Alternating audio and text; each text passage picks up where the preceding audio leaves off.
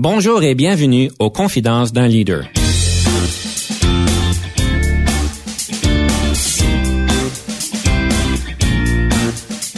Ici Denis Lévesque, coach de CAP. Nous avons donc l'honneur et le privilège de recevoir en studio des leaders qui ont marqué leur communauté afin d'apprendre de leur expérience et de s'inspirer de leur sagesse.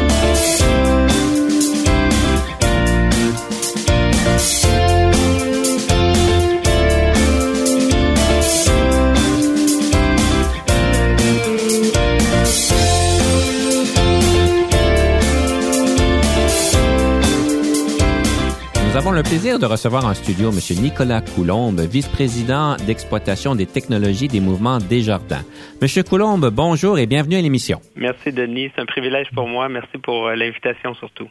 M. Coulombe, le privilège est le nôtre. Alors, vu qu'on parle de leadership, euh, j'aimerais peut-être nous mousser un peu dans la conversation. Votre définition du leadership, c'est laquelle? Ma définition du leadership, pour moi, un leader, c'est premièrement une personne qui a une excellente capacité d'écoute, euh, qui sait rester humble, capacité de prendre du recul, euh, de guider les gens, les inspirer, les faire grandir, puis tout ça dans le but de transformer euh, les organisations, les faire évoluer, puis contribuer aussi à une meilleure société. Vous avez parlé de transformer une organisation. Est-ce que ça veut dire qu'un leader est toujours en forme de transformation ou est-ce qu'il y a des rôles de leader qui ne sont pas transformationnels?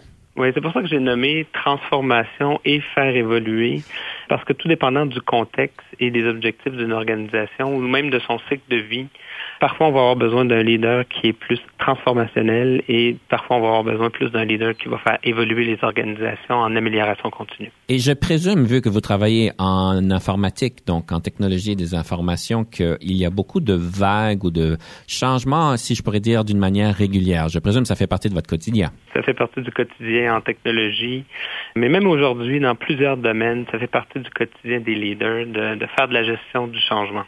Est-ce qu'on pourrait dire qu'un bon leader doit être aussi une personne très compétente dans la gestion du changement? doit être compétente certainement dans la gestion du changement, mais au moins en être sensible, hein, parce que je pense pas qu'une seule personne peut représenter l'ensemble des, besoins d'une organisation. La personne, le leader, doit au moins s'entourer de personnes qui sont complémentaires à lui, qui, euh, qui vont faire de la gestion du changement, surtout dans des domaines euh, comme la technologie ou tout autre domaine qui sont en continuel changement aujourd'hui dans la société. Et d'après vous, quand on parle de gestion de changement, vu qu'on en parle et que c'est très à point et très à jour encore aujourd'hui, que diriez-vous seraient trois compétences nécessaires pour bien naviguer le changement c'est comique comme question parce que je trouve que ma réponse ressemblait beaucoup à la définition du leadership. Premièrement, d'être à l'écoute de ton organisation, des parties prenantes de, de l'organisation. De aussi donner, ça va être quoi le résultat final pour que les gens puissent voir vers où on s'en va. Parce une fois que les gens ont bien compris vers où on s'en va, qu'est-ce que les changements vont apporter soit à l'intérieur de l'organisation ou à la clientèle, euh, la plupart des gens embarquent dans le bateau mais c'est de donner cette voie-là, ce chemin-là, et l'image de, de ce changement-là une fois qu'il va être finalisé. Et est-ce que ça veut dire que tout changement est bon? Est-ce que tout changement est bon? C'est ce qu'on souhaite en tout cas. Hein? Puis euh, il y a des changements où est-ce qu'on doit adhérer pour demeurer compétitif. Il y a des changements que c'est pour prendre de l'avance sur euh, sur la compétition. Puis c'est sûr que tout changement amène une notion de risque, puis de décider de quand est-ce qu'on fait ce changement-là pour l'organisation. Quelle est la décision ou la formule ou le processus que vous utilisez pour décider si c'est quelque chose qui vaut la peine d'aller de l'avant? Il y a beaucoup de modes hein, aujourd'hui, particulièrement dans les technologies. Puis, la première question qu'on doit se poser, selon moi, c'est est-ce que c'est une mode temporaire ou ça va être une mode permanente que les membres et les clients vont apprécier de façon pérenne? Puis, est-ce que ça répond aux différentes orientations de l'organisation? Parce qu'on ne peut pas toujours être en train de changer d'orientation au fur et à mesure que les modes arrivent. Alors, la première question, c'est de dire, OK, c'est une bonne orientation? C'est-tu dans le chemin qu'on voulait euh, adhérer? Puis, est-ce que ça va avoir un avantage pour, euh, pour les membres et la clientèle? Il y a des modes dernièrement que vous avez vus qui n'ont pas resté, qui ont, que les compagnies ont peut-être pu s'embarquer dans un changement? C'est plus le, sentiment du, je vais utiliser le mot anglais, timing. J'ai pas vu beaucoup de modes qui un jour allaient pas venir changer euh, la façon de faire des personnes puis euh, de, la société. Si je prends l'exemple de la monnaie virtuelle, les gens ont, entendu parler de Bitcoin. Mm-hmm. Est-ce qu'on se lance là-dedans maintenant ou aujourd'hui on est des observateurs puis voir quand est-ce que ça va amener vraiment de la valeur ajoutée à la société puis aux gens avec qui on travaille? Alors, c'est plus une question de, de prendre le temps de recul, puis de s'assurer que le changement est fait aussi au bon moment. En fait, euh, on va parler, par exemple, des études de M. Rogers sur l'adoption des nouvelles technologies. Et il stipule qu'il y a quoi, à peu près 15 des personnes qui adoptent les nouvelles technologies rapidement. Euh, la plupart, en fait, attendent et certains ne l'adoptent jamais. Est-ce que vous diriez c'est à peu près encore la même chose que euh, il y a des organisations qui sont reconnues pour être des, des organisations qui adoptent les nouvelles technologies? Et si oui, est-ce qu'il y a un coût à payer à ça? Je crois que quand on travaille dans une grande entreprise qui sert plusieurs segments de la clientèle avec plusieurs produits, les organisations doivent décider quand est-ce qu'ils vont être des leaders en innovation, puis dans quel domaine. Puis quand est-ce qu'ils vont accepter d'être des, euh, des gens qui vont suivre la, tendance une fois qu'elle était adoptée?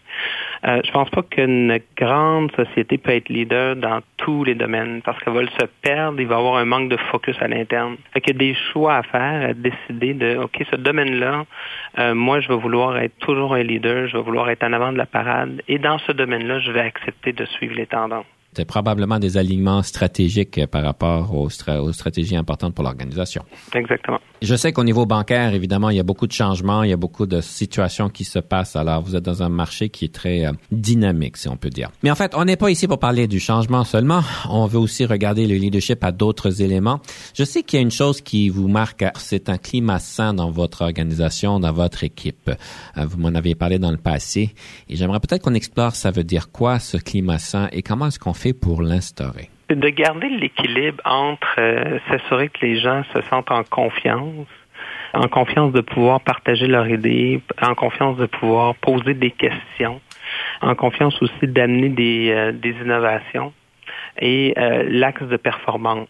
Alors, je garde toujours cet équilibre-là. Je, veux que cet équilibre-là soit sain parce que, un, la base, selon moi, c'est que les gens dans une équipe premièrement, ils doivent se faire confiance. Et pour se faire confiance, ils doivent se connaître entre eux, souvent même personnellement, pour ensuite pouvoir euh, oser se, se, challenger, se remettre en question, puis même challenger un collègue dans lequel euh, on ne travaille pas nécessairement dans ce domaine-là, juste pour s'assurer qu'on se pose les bonnes questions qu'on fait avancer les organisations.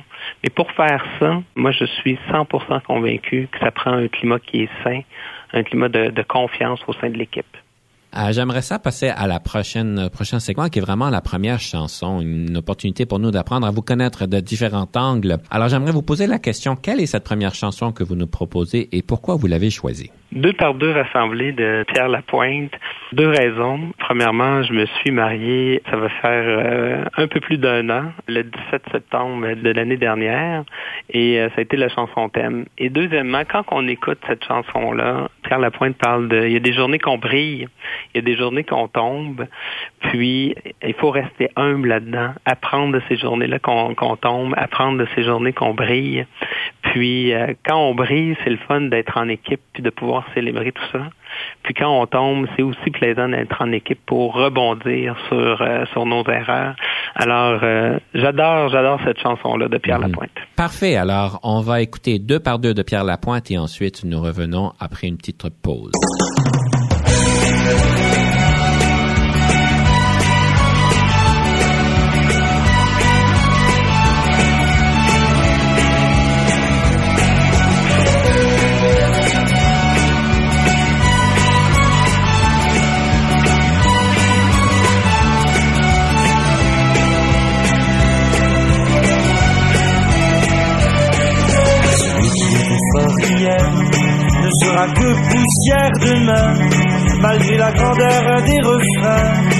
Et malgré l'arme qu'il a à la redescend, celui qui tombe se relèvera. Si aujourd'hui je pleure dans tes bras, demain je repartirai au combat. Ce n'est sûrement pas de briller qui nous empêchera de tomber. Ce n'est sûrement pas de tomber, qui nous empêchera de rêver.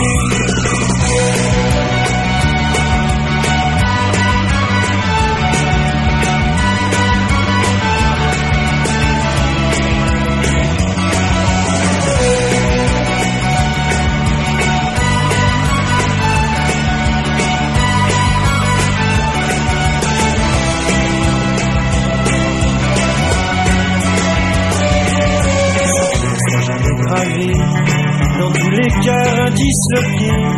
N'est pas objet qui pense qu'à briller, mais de tout geste de vérité.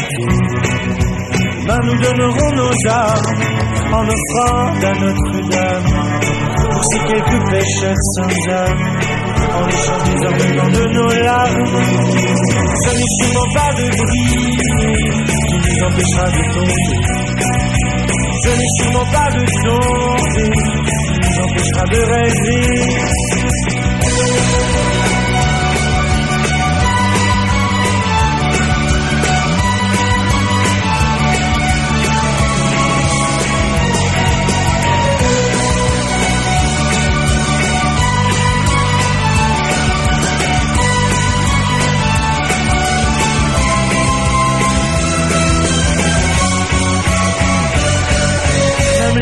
Cœur aveuglé par l'alcool de sang troublé, par le frère de l'huître scellé, bien droit nous continuerons à marcher. Une fois de part de rassemblés, nous partirons le poing levé, jamais la peur d'être blessé n'empêchera nos cœurs de crier. Ce n'est sûrement pas de briller, nous empêchera de tomber ce n'est sûrement pas de tomber qui nous empêchera de rêver. Ce n'est sûrement pas de briller qui nous empêchera de tomber. Ce n'est sûrement pas de tomber qui nous empêchera de rêver.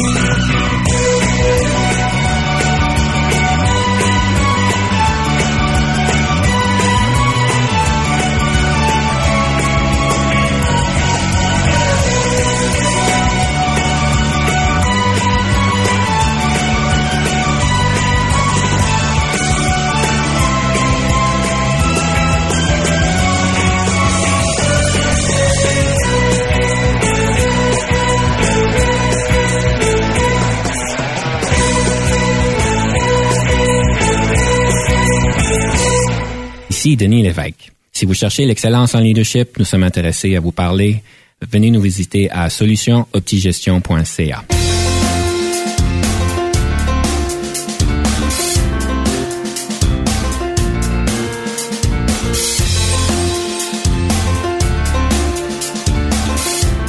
Alors, nous sommes de retour avec M. Nicolas Coulombe, vice-président exploitation des technologies des mouvements des jardins.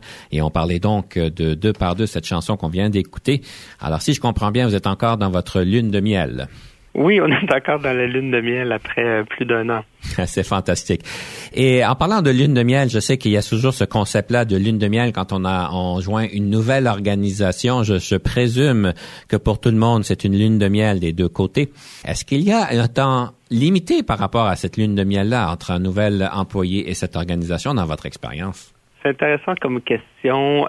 C'est certain que les 100 premiers jours sont très importants quand on passe d'une grande organisation à une autre, faut pas arriver en donnant l'impression qu'on a tout, euh, tous les meilleures pratiques, toutes les meilleures pratiques. Les premiers jours, euh, c'est très important de se mettre en mode écoute. Puis oui, il y a une certaine euh, lune de miel, mais on peut pas mettre trop longtemps sur le dos qu'on est nouveau dans une organisation aussi. Alors, les équipes ont des attentes, et ont des attentes aussi par le fait qu'on arrive d'ailleurs, qu'on amène des nouvelles idées.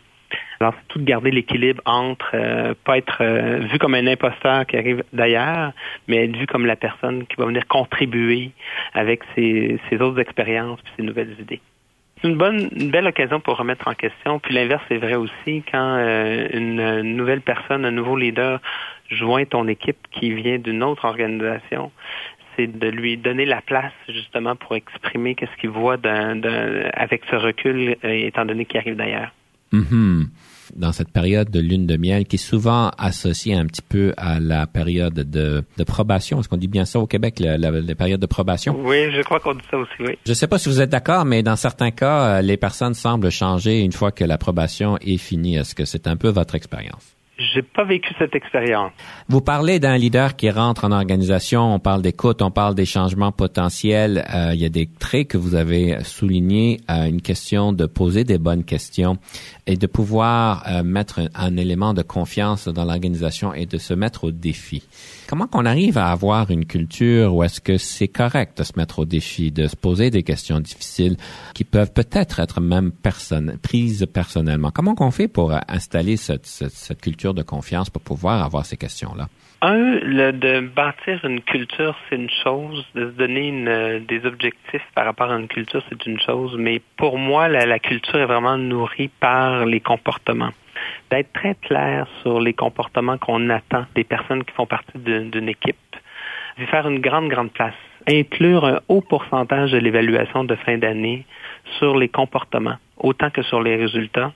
D'ailleurs, dans l'organisation où je suis présentement, 50% du rendement est relié à la performance, mais l'autre 50% c'est relié à des comportements euh, qu'on s'attend des personnes autour de nous.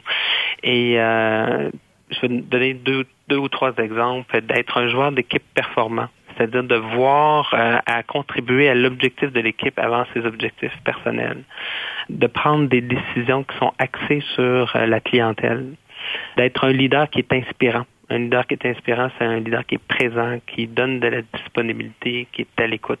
On va regarder ces différentes dimensions-là. Souvent, quand, on a ces comportements-là, ça crée le climat sain que je parlais tout à l'heure, qui permet aux gens de donner leurs idées puis de ne pas avoir peur d'être jugés. C'est intéressant que vous mettiez autant de poids au comportement positif et constructif qu'aux résultats d'affaires. Ça fait longtemps que ça existe? Ça fait depuis, euh, je dirais, environ un an et demi que l'organisation où je travaille euh, met un poids aussi important sur les comportements. Ça a toujours été présent, par contre, mais on a décidé de mettre l'emphase sur euh, sur les comportements parce qu'on on est une culture axée sur sur le client. D'ailleurs, j'en parle souvent. Et pour avoir une culture axée sur les clients, comme je le disais, ça passe pour, par les comportements. Fait qu'on s'est dit, on va rehausser l'importance euh, relative qu'on met sur les comportements quand on rencontre les gens. Je parlais d'évaluation de fin d'année. C'est une chose que je crois, mais moi, ce que je crois surtout, c'est sur les discussions en continu.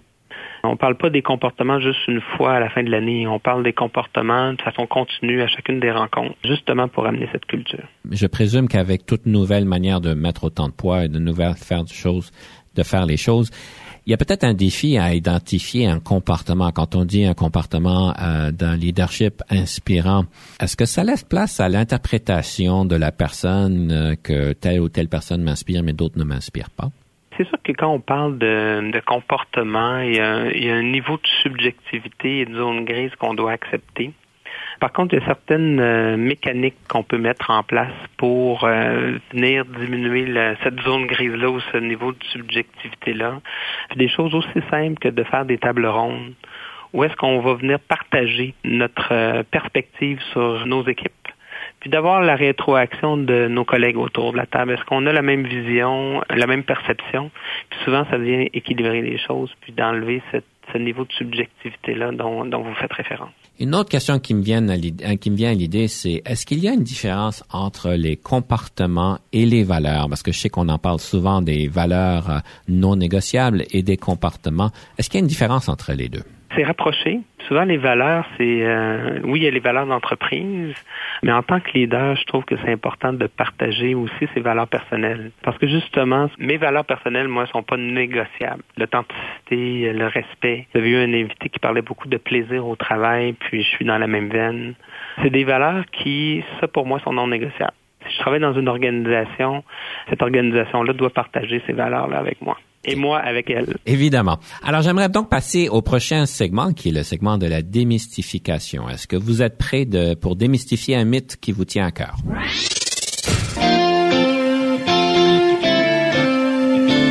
Qui je suis premièrement pour démystifier un mythe?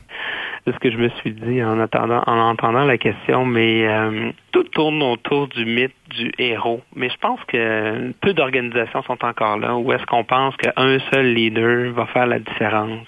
Le leadership héroïque, moi, je n'y crois pas. Moi, je crois vraiment aux leaders qui vont s'entourer des personnes qui sont complémentaires entre elles, puis que c'est l'équipe qui va faire la différence. D'ailleurs, au moment d'embaucher un nouveau leader, oui, je vais regarder ses, euh, qualités, son expérience, ses talents, sa scolarité, etc. Mais je vais surtout regarder comment cette personne-là va être complémentaire au reste de l'équipe, parce que c'est surtout ça qui m'importe.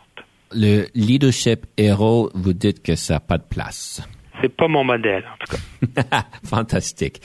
J'aimerais donc aller à la deuxième chanson. Quelle chanson avez-vous choisi et pourquoi l'avez-vous choisie? J'ai choisi la chanson Relax, Take It Easy de Mika, qui est une chanson qui me, me donne beaucoup d'énergie, mais aussi quand on écoute les paroles, qui me permet de prendre du recul. Et euh, je trouve que c'est une qualité importante de, de prendre un moment pour prendre du recul et ne pas toujours être dans l'action. Alors nous allons écouter Relax, Take It Easy de Mika et ensuite nous prenons une pause.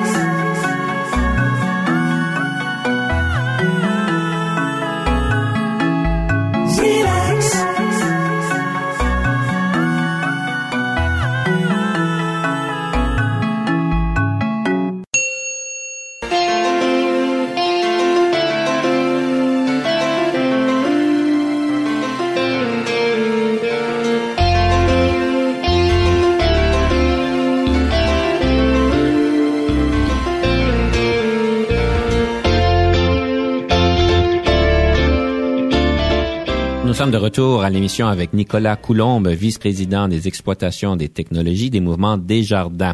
J'aimerais peut-être faire la prochaine euh, partie sur un livre. On parle toujours de livres en leadership, des ressources qui peuvent nous aider, nous inspirer. Monsieur Coulombe, quel livre auriez-vous à nous proposer?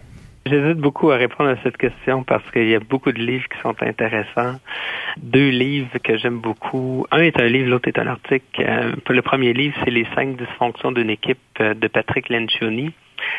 Mais dans mes réponses précédentes, j'y faisais référence et euh, je parlais surtout de l'article euh, qui est un article de Carole Doucet, qui est une coach exécutive et aussi une artiste, une artiste peintre. Elle écrit un article euh, qui est quelques pages, qui est cinq pistes inspirées des athlètes. Carole a aussi écrit un livre, Le sixième talent, qui est intéressant aussi. Mais les cinq pistes inspirées des athlètes, c'est que Carole fait le parallèle entre les athlètes de performance, les athlètes olympiques, et euh, le leadership. Puis euh, quelques qualités qu'elle mentionne dans ce livre-là, qui, euh, où est-ce qu'elle fait le parallèle, c'est un, les athlètes focus beaucoup. Hein. Ils focus sur quoi? Ils focus sur leur talent, ils focus sur leur force. Et pas nécessairement un focus énorme sur leurs faiblesses. Hein. Ils vont passer beaucoup de temps à découvrir leurs forces, leur talent intrinsèque. Ils vont pratiquer, pratiquer, pratiquer ces éléments-là. Pratiquer, ça aussi, c'est un autre parallèle qu'elle fait. Une autre chose que les athlètes font, que souvent les leaders ont oublié de faire, c'est de s'entourer. Je ne parle pas de s'entourer euh, de l'équipe immédiate. Je parle de s'entourer de professionnels autour de nous, que ce soit d'un coach, d'un mentor, d'un psychologue, les athlètes, qu'est-ce qu'ils font? Ils ont des massothérapeutes, ils ont des psychologues, euh, ils ont aussi des coachs de haut niveau. Puis euh, souvent les leaders, oui, on s'entoure de notre équipe immédiate, mais on peut oublier de faire graviter autour de nous aussi des professionnels. Visualiser, hein, c'est un autre, un autre élément des, des, des grands athlètes, c'est qu'ils ne se gênent pas à visualiser dans leur tête, à pratiquer dans leur tête euh, leur numéro. Puis euh, ils font dans, dans un sens euh, de leur cerveau un, allié. Puis euh, même des études qui ont démontré que de visualiser peut autant nous aider que pratiquer et que la combinaison des deux, souvent, ça peut faire une grande différence. Puis la dernière chose que souvent aussi on oublie, les leaders, surtout les leaders qui sont dans l'action puis qui sont axés très très résultats, c'est de célébrer célébrer euh, pas seulement des grandes victoires, mais des petites victoires. Prendre le temps de se sentir bien quand il y a quelque chose qui arrive dans, dans son équipe euh, qui a été fait avec succès.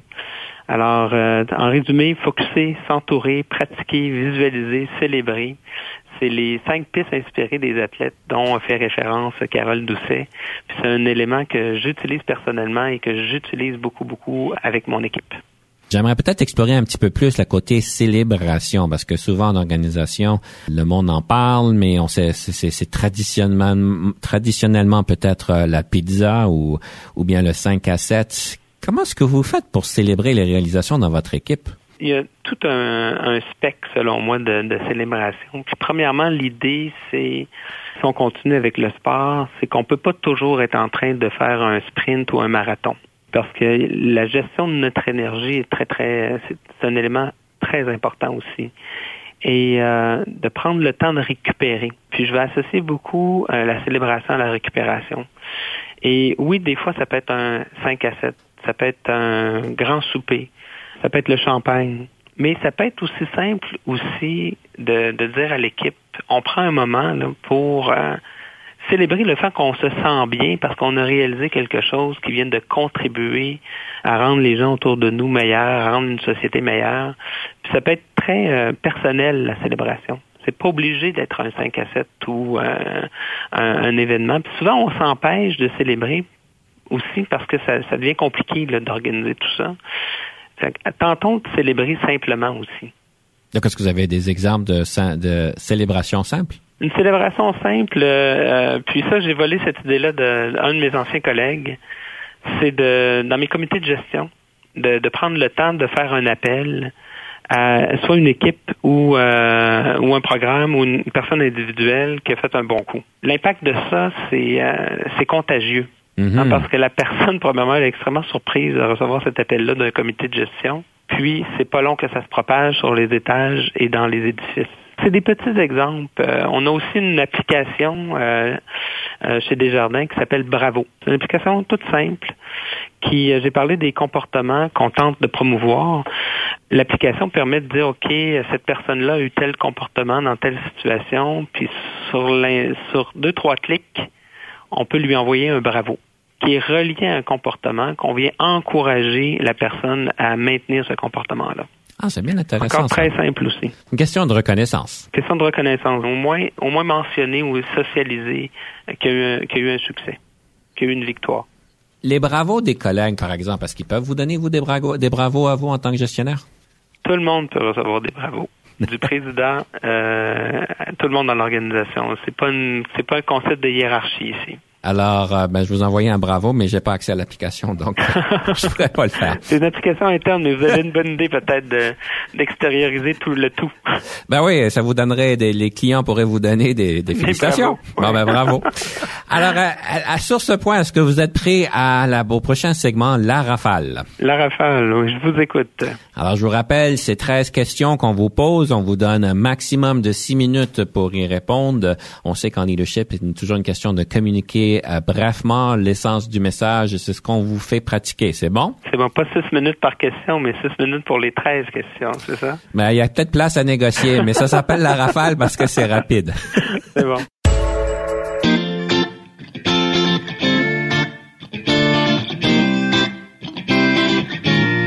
La première question. Leadership, est-ce inné ou acquis?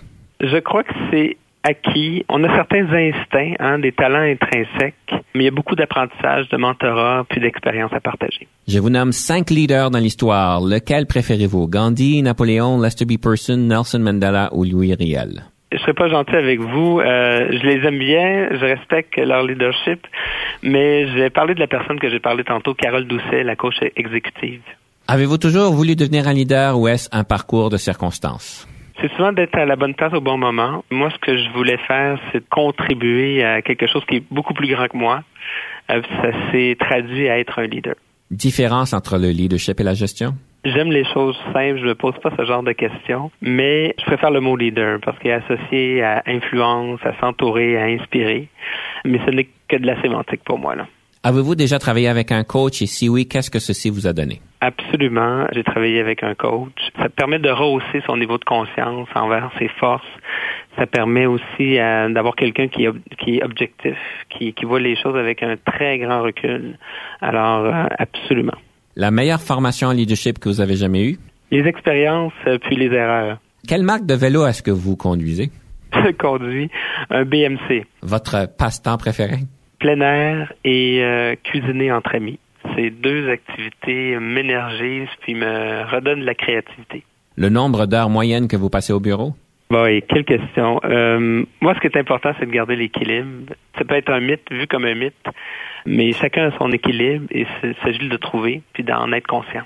En tant que leader, qu'est-ce qui vous frustre le plus au travail?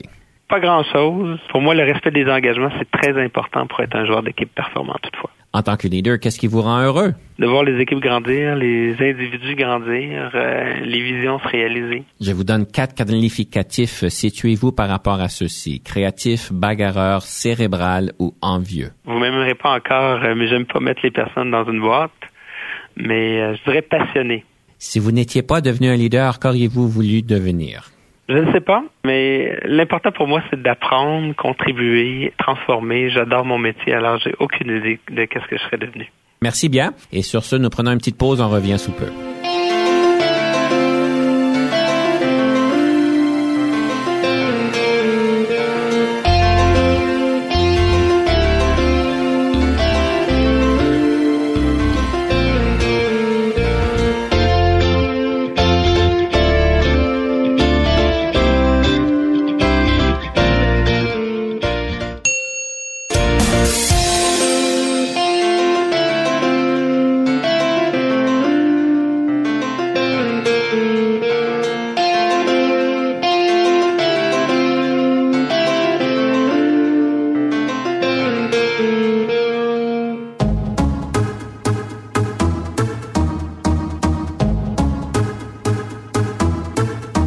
alone.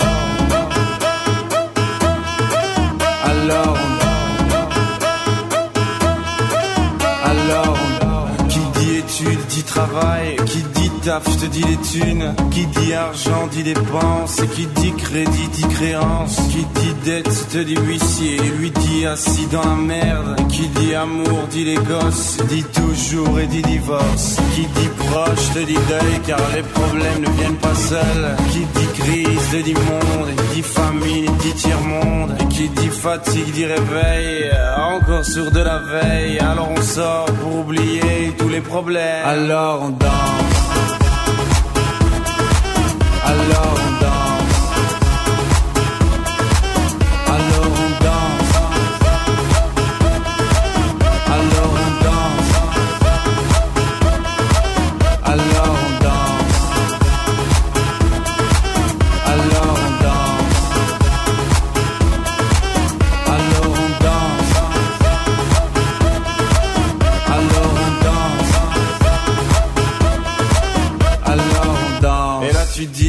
C'est fini, car pire que ça, ce serait la mort. Quand tu crois enfin que tu t'en sors, quand il en a plus, eh ben y en a encore. Et cela si tous les problèmes, les problèmes ou bien la musique, ça te prend les tripes, ça te prend la tête. Et puis tu pries pour que ça s'arrête, mais c'est ton corps, c'est pas le ciel. Alors tu bouges plus les oreilles, et là tu cries encore plus fort, mais ça persiste. Alors on chante.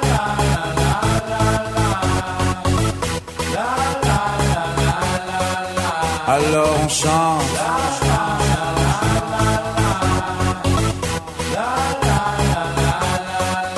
Alors on chante.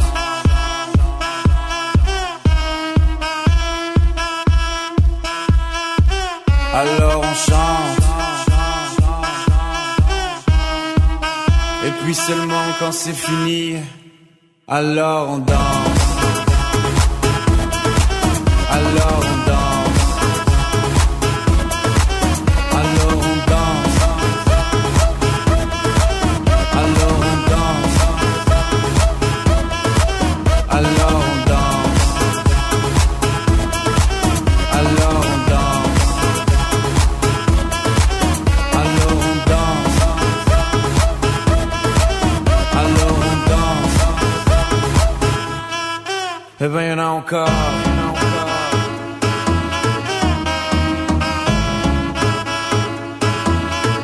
rien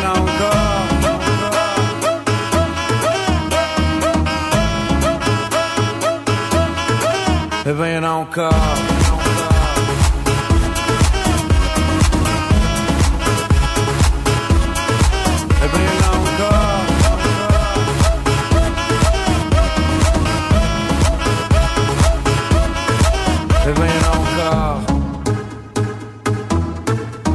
Venons d'écouter la chanson Alors on danse de Stromae. Alors, Monsieur Coulombe, pourquoi avez-vous choisi cette chanson-là? C'est beaucoup relié à la célébration dans ce que je parlais tantôt, de pas se prendre trop au sérieux. Moi, c'est une des chansons que je mets quand je suis, content d'un résultat, puis que j'ai le goût de danser dans ma tête.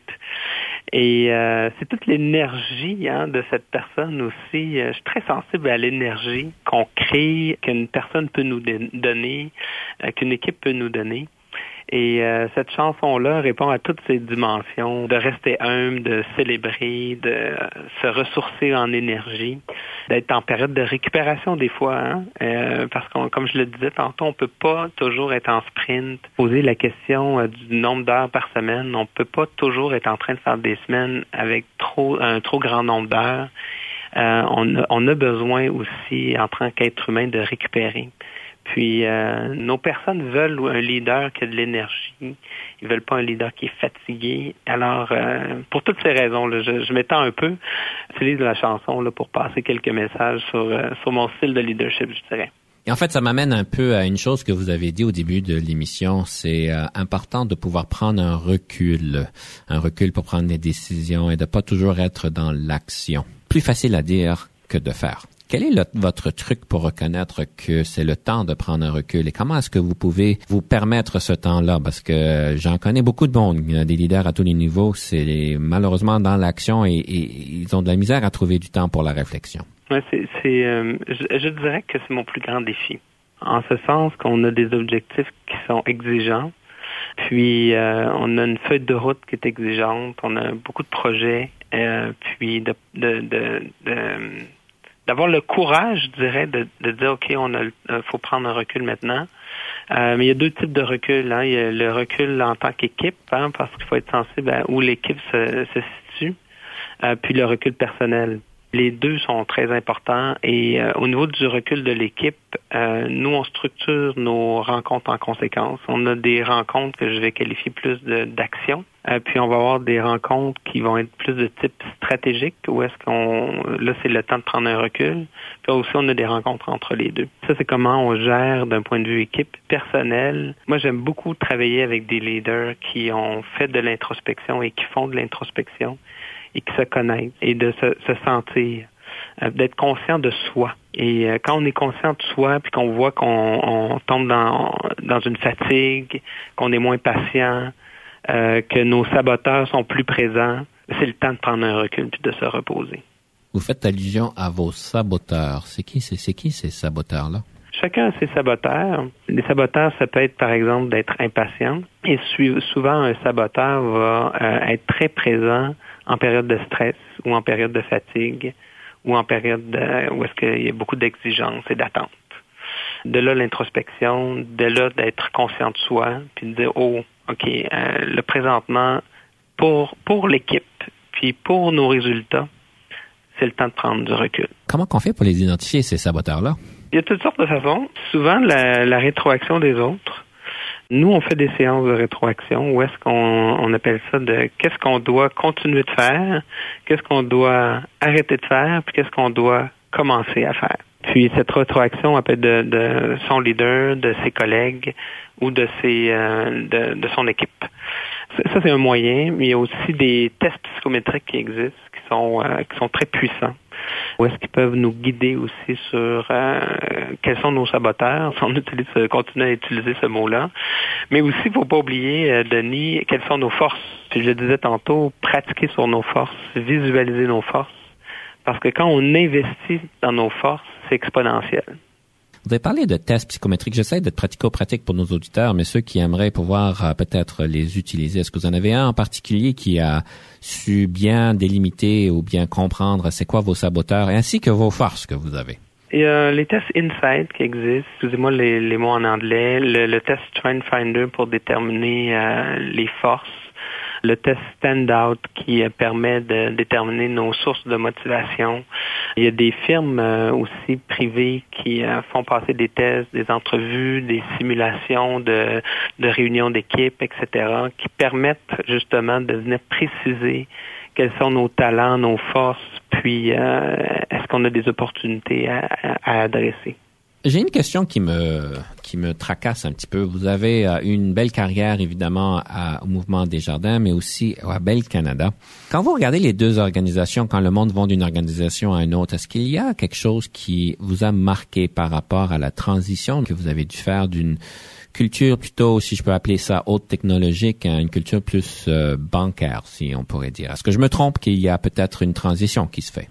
La transition est surtout sur euh, bon les, les, les, valeurs, la culture de, des entreprises, puis euh, le monde des finances bancaires et assurances d'aujourd'hui est très relié à la technologie. Chez nous, présentement, on a beaucoup beaucoup de transactions, un très haut pourcentage de nos transactions qui sont soit sur le, le web ou sur le, le, cellulaire, sur le mobile. Alors il y a un rapprochement aussi d'un point de vue technologique qui qui euh, qui est similaire mais le produit rendu est différent. D'un point de vue leadership, ton style de leadership peut s'appliquer très très bien, euh, aussi bien dans une société de télécommunications qu'une société en finance. Alors, si je comprends bien, il y a certaines nuances qui sont différentes, mais finalement, c'est une évolution dans votre euh, cheminement de leadership.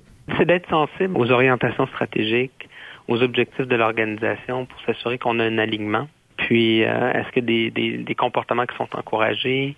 Est-ce que la culture est un peu différente? Euh, est-ce que la clientèle est aussi différente? Puis, de s'assurer qu'on s'ajuste d'un point de vue leadership par rapport à toutes ces dimensions-là.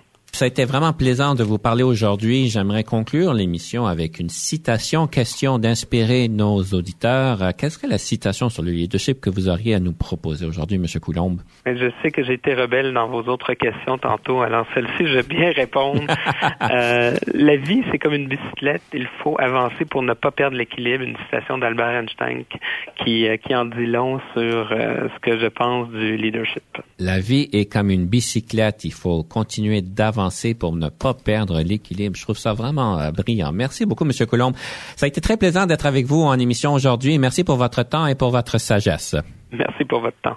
Alors, chers auditeurs, sur ce, on vous laisse question de penser à continuer d'avancer pour ne pas perdre l'équilibre. À la prochaine.